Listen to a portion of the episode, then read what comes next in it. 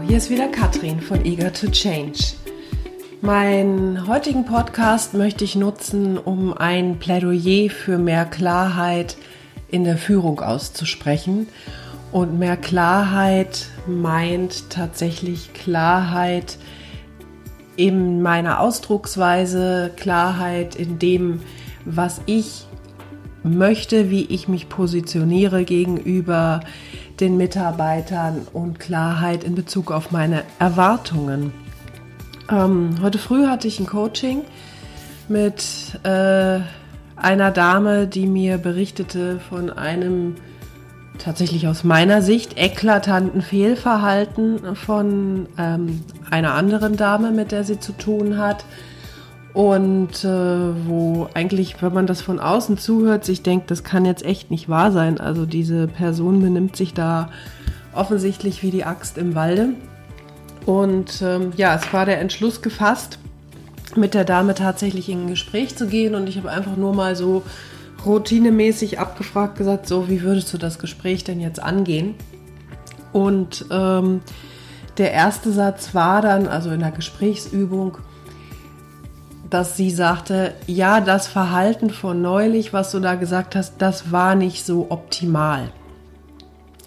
Woraufhin mir erstmal die Haare zu Berge standen und ich sagte, naja, ähm, nicht so optimal. Also das, was ich vorher gehört habe, das war äh, alles andere als nicht so optimal. Das war einfach komplett nicht in Ordnung. Das war gegen Regeln. Und ähm, sowohl was das Verhalten angeht, als aber auch was, was sich das Halten an Regeln und äh, Umgangsweisen angeht, war das gar nichts. Und ich habe mir so mit ihr dann erörtert, woran das eigentlich liegt, dass sie sich nicht traut, das wirklich klar auszusprechen. Und auch hier bin ich nicht der Meinung oder nicht dafür, dass sie jetzt hingeht und die andere Person irgendwie beleidigt, persönlich angreift oder, oder, oder. Ähm, darum geht es nicht. Es geht aber darum, dass wir schon, denke ich, als Führungskräfte auch eine Verpflichtung haben, eine gewisse Klarheit gegenüber den Mitarbeitern auszustrahlen und deutlich zu positionieren und darauf hinzuweisen, was das eigentliche Problem ist. Das kann man über diverse Feedback-Techniken tun. Das kann man, da gibt es alle möglichen Dinge zu. Das ist auch gar nicht das, worauf ich hinaus will. Das, was uns davon in der Regel abhält, ist die eigene Sorge dafür, dass wir vielleicht andere Leute verärgern könnten. Wir sind vielleicht selber unsicher darüber, ob wir das denn auch richtig machen, ob wir denn überhaupt das Recht haben, so etwas zu sagen. Und äh, natürlich haben wir Angst vor der Reaktion und denken, naja, wenn ich jetzt so klar bin ähm, und stell dir vor, dann kommt eine ganz klare Antwort, was mache ich denn da? Und ich denke, es ist nicht nur die, das Recht, sondern sogar die Pflicht einer Führungskraft, den Mitarbeitern auch hin und wieder sehr klare ähm, Aussagen zu geben. Denn woran orientiert man sich? Man orientiert sich an den Rahmenbedingungen, die man gesetzt bekommt. Ja, also ich gucke natürlich immer, bis wohin geht's, bis wohin geht's nicht. Und wenn es unklar ist oder undeutlich formuliert ist, dann habe ich als Mitarbeiter auch wiederum keine Chance, mich da wirklich dran zu orientieren und mich daran zu halten. Und äh, natürlich kann es sein, dass ich eine andere Meinung habe. Natürlich kann es sein, dass meine Reaktion ist, dass ich sage, ja, also wenn das die Regeln sind oder wenn das die Erwartungshaltungen sind, dann spiele ich da nicht mit oder ich suche mir einfach irgendwie ein anderes Umfeld. Ja, das kann passieren. Die Frage ist nur, was passiert, wenn wir nicht klar sind? Ähm, der andere bekommt die Botschaft vielleicht nicht also wenn ich mich zurückerinnere, ich als äh, junge Mitarbeiterin damals äh, nicht so geschult im Hören der versteckten Botschaften, wie ich es jetzt vielleicht bin.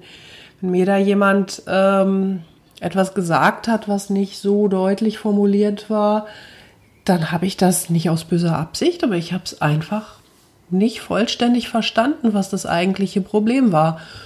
Und was ich nicht verstehe, was ich nicht einordnen kann, das habe ich natürlich als äh, Mitarbeiter unheimlich schwer, dann auch umzusetzen.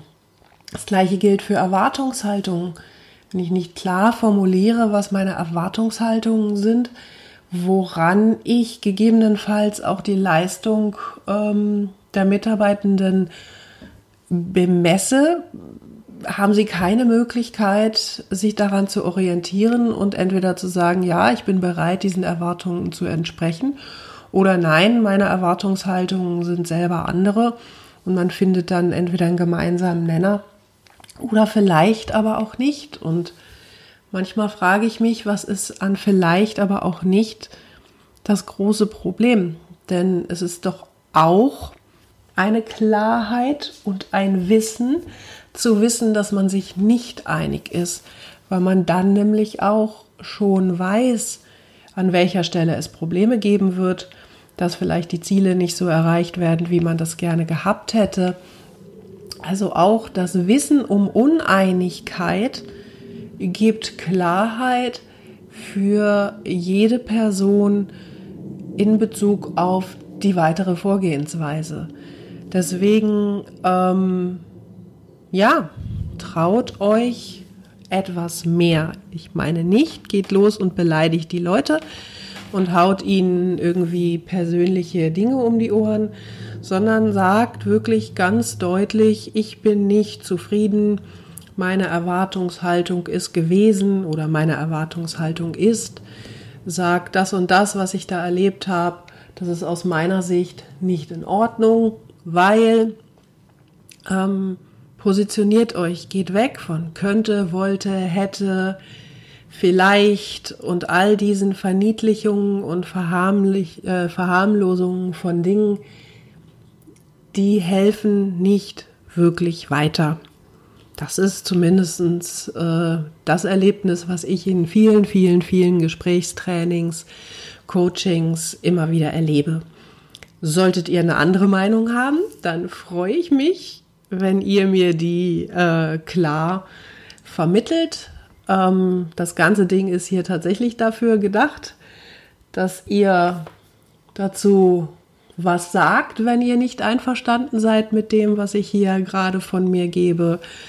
Ähm, ihr könnt kommentieren dort, wo ihr ähm, den Podcast jetzt gerade hört. Ihr könnt mich anrufen, mir schreiben. Ihr findet mich unter www.eagertochange.de.